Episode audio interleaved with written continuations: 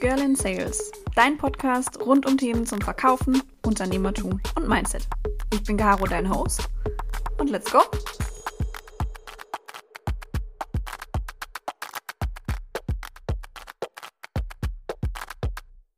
Hello, everyone, and welcome to a new episode of Girl in Sales the one and only sales podcast. You're listening to one of the very first episodes in English, and I'm very happy that I'm not recording it alone, but have a very special guest uh, today with me, Sarah. And I love that you're here today. Hi. Hi. Thanks for having me. I love that I'm here too. Maybe uh, before we jump in, a tip to all the non English speaking listeners you can set the podcast player's playback speed a little slower and then you're guaranteed not to miss any of the things that I'm discussing with Sari today. And to all the English speaking listeners, I deeply apologize in advance if I stutter or search for vocabulary. I've been learning English since I was two years old, but when it comes to business English, I'm still not where I want to be. Fingers crossed that I will in the end of 2021. But now I'd say let's get started. And uh, to everybody listening, Sarah, just uh, feel free to introduce yourself. Who are you and where do people know you from? Um, that's a great question. Where do people know me from? I hope somewhere good. um, yeah, my my name is Sarah Brazier, and I work at a company called Gong, G O N G, like the thing you hit when you close a really big deal. And um, if people know me, um, which you know, there's few people who do. Mostly my mom, sometimes my dad. They get me confused with my siblings, though. Um, if you know me, it's probably from LinkedIn. I write a lot of content on LinkedIn about being in sales and uh, things that I'm learning while I'm selling, which is a lot of stuff.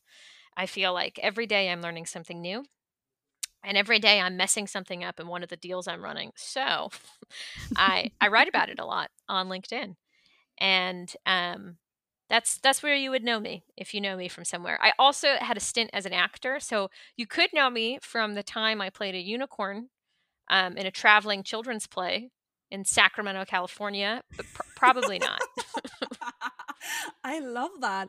I even learned something new about you uh, in the uh, last three minutes. So I like that.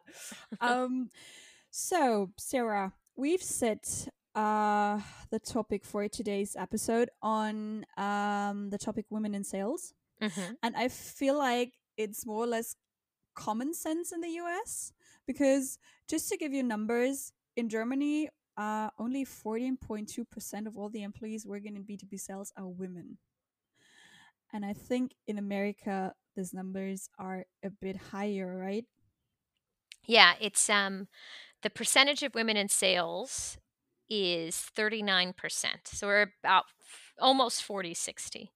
So still more yeah. men, but yeah, but it's three times the amount of women working in Germany and, working in sales in the US. Correct. So, um, how many women do you actually know who work in sales in your friends or family?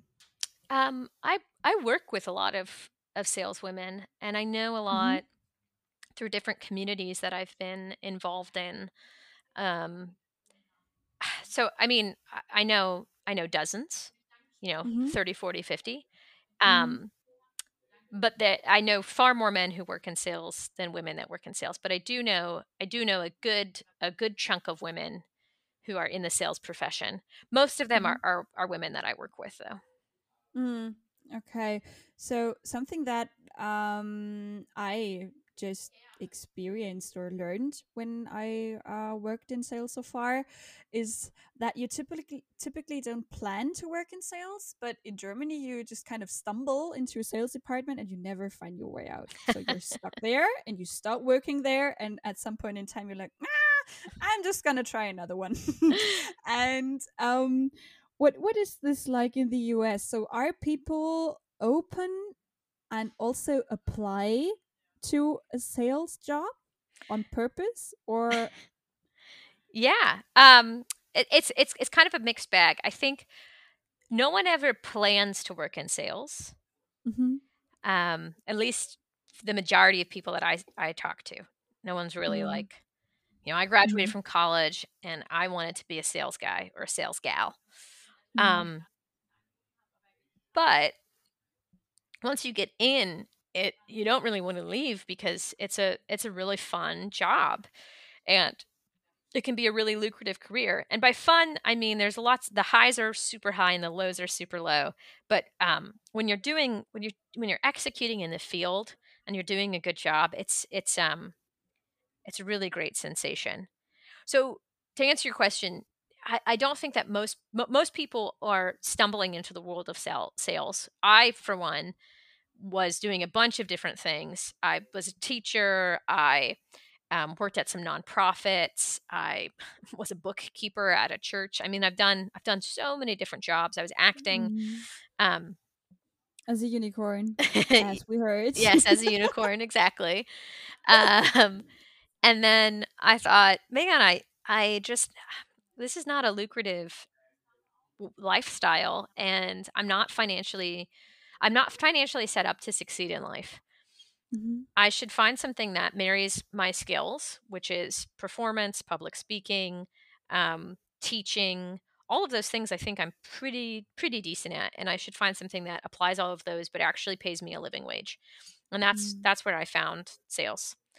And um, I went I went from you know really struggling to put food on my table, not metaphorically, literally. I was I was a hungry person to you know I have money in savings now, and and um, I uh, I'm I'm you know I can I can take a vacation or I can go fly and visit my mom, and I'm not stressed out about it.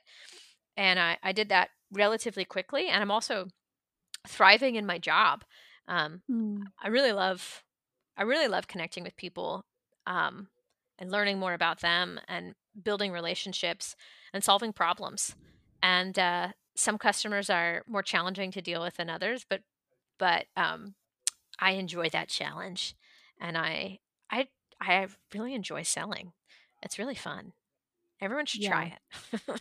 Everyone should try. yeah, everyone, And everyone. one thing, one thing, um, as girls, we have a bit of an advance. Mm, speaking of sales, because women are biologically um, able to think with both halves of our brain at the same time. So we can think emotionally and analytically. And men can, can only do one. Not At a time. surprised. Well, me neither. But speaking of uh, speaking of women being the better salesman, um, there is some kind of biological proof here. So every girl and every woman that I'm talking to about my job, they're like hesitant and they're like, mm, I'm not sure if that's something that I might be happy with. And I'm like, just try it because what do you wh- wh- what can happen in, in, in the worst case? You don't like it. And you don't even like your job that you're currently working in. So that's not a big difference, right? Um, do do you think that the sales guy or sales gal job in the US is far more attractive than one average accounting job? Because most of the women in Germany, when they study uh, at university, um, like international management or stuff, they end up in accounting and that doesn't match their knowledge at at any point. I would I would hate to work in accounting. I hated it in university. I hated it. I um yeah, I think I I can't even totally wrap my my brain around the idea that um you'd have you'd ha- you have to go study accounting or you have to do this because you're a girl. Um I, I mean I'm of the opinion that um I c- I can do pretty much anything I want. Um some things are going to be harder for me to do than others. Um but if I want to do it, I should try it and see how I like it and then keep pursuing it. And and um that doesn't mean that um, you know that doesn't mean that it's not going to be challenging or i'm not going to dislike my job sometimes or i'm going to be frustrated or feel stuck but if i apply myself i can do it and be successful and i think um if you just look at the the world the world around us the people who buy stuff um, men and women buy stuff both both parties and people who identify as, as as something differently. Everybody buys stuff. We all buy things and we all need to buy things in order to get our jobs done and to make stuff work. Um, and people buy from people they trust. And um, if if the person that is selling to me is very different from me, it is harder for me to establish rapport, establish trust.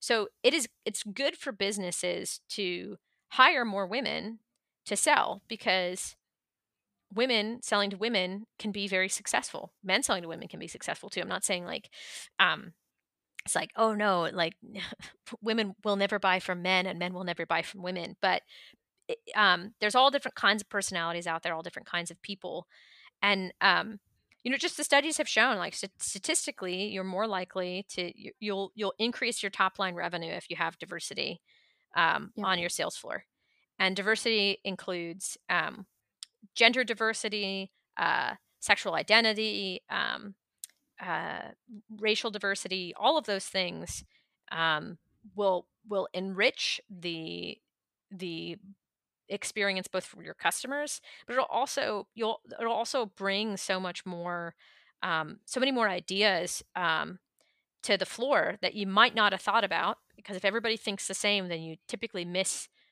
miss some pretty big holes or opportunities.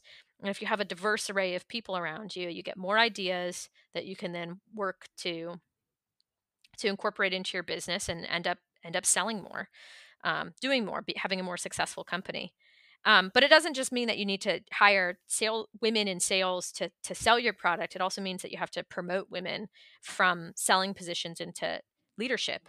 Um, companies that have women on their board of directors, companies that have women in their C-suite, are also more successful. They also have they bring in more business, um, and and um, yeah, I think you know the idea that if you're a woman you can only work in accounting and that's where you have to hang out or only be a nurse and never be a doctor or anything like that that's um, so limiting. And i mean the, the best salespeople i know are women hands down. The women the people who make president's club at gong they're, they're women.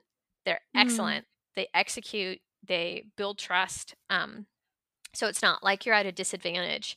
Um, you know it's like you said w- women have have certain biological things that make them better at at being able to empathize and listen and think logically all at the same time. Um, and uh, the way women execute in the field sometimes is different than the way men execute in the field. But at the end of the day, if it creates a better buying experience for your customer, then you'll close more business and um, make more make more money. And that's that's kind of what we're trying to do. well, yes, that's that's our goal and we all try to reach it and everybody working in sales listening to us i, I hope that you understand what uh, sarah just told you. But if we have women listening to this podcast who are interested in a sales job but are unsure whether to apply or not what do you advise them to do? I think bef- before you even apply for a sales job just go go shadow someone in the role um, if you have a friend who's selling, or even if you just go, you know, knock on the door and say, "Hey, can I can I learn a little bit more about this position?" That's how I've got. That's how I got my first sales job. Is I was I was working as um, I was working as a barista. I was making coffee in the morning, and then I would go to an office and work the front desk in the afternoon, and then I'd go to rehearsal to do shows in the evening. And I met a ton of people who walked past the front desk because everybody has to walk through the front door. And I would talk to everyone because I'm chatty. And there was one guy who did sales, sales enablement, and I told him, "Hey, I've I've always thought about doing sales. I've I've always heard good things about sales." Um, I'm interested to learn more. So he gave me a book, and I I read the book about sales. It's called To Sell is Human. I thought, yeah, I could totally do this. I, I took a sales class in college. I could do this. And then he introduced me to a, a woman who was very successful in her role in sales. And he said, You should shadow her. You should spend time with her and learn about how she does her job to see if it's something you'd like. And I did. I sat down with her and she walked me through her whole workflow. She taught me how how she goes about prospecting and I learned a ton from her. And then uh, uh she was an SDR, and then there was another woman who was an account executive, and I did the same thing. I sat down with her, I interviewed her, I asked her questions, and at the end of those two conversations, I thought, yes, I can be successful in software sales. And then I asked them, hey, do you have anyone else I could talk to? And and and they did. And so I talked I talked to more and more people, and I got more and more familiar with with the role and I was learning the business acumen and the buzzwords, etc. And so when I applied for a position, I actually applied through someone I interviewed on the phone. I talked to this woman, uh, also another woman in sales, and mm. she asked me why I was interested in sales, and I said, "Well, I, I really I'm competitive. I like to win." Um, but more importantly, I I think that the things that I like to do, the things that I enjoy in the workplace, communicating with people, uh, talking talking through challenges, problem solving um, and really you know presenting all of those things i i really enjoy and i think that sales would be an opportunity to marry a lot of the stuff that I, i'm naturally good at or have been working on for a long time and and turn it into uh, a lucrative career. And she said yeah you should you should come apply at our company we're hiring right now. I said great i'll send you my resume. And so she submitted me and two weeks later i was hired and that was how I got my first sales job was just through networking and asking questions. But I knew that I wanted to apply because I'd spent time learning from other people about the job. And mm. and I think that applies for any role that you're thinking about doing. Um, you should totally sit down with other people in that role and learn about the challenges that they experience, what their day to day looks like, and see if you can imagine yourself doing it. Um, yeah. So that's that's so, A, if, if you're a woman and you're thinking about doing sales, go go see if you can shadow someone in sales and learn about their their day-to-day job. And then if it sounds interesting, ask them for a reference. If you get reference into a job, I think it's much easier than just submitting your application into the abyss, crossing your fingers yep. and hoping you get hired. Yep. And then um and then, you know, be fearless about it. The worst thing that and the worst thing that can happen is someone says no someone says, "Hey, yeah. you know, thanks for applying, but this isn't a great fit," and you go, "Okay, great, on to the next." Yeah, the will will will keep on spinning and turning and being weird and wonderful. So I love that. I I really love that story. Um, because it just shows that you you should take um you should take the leading role in your life.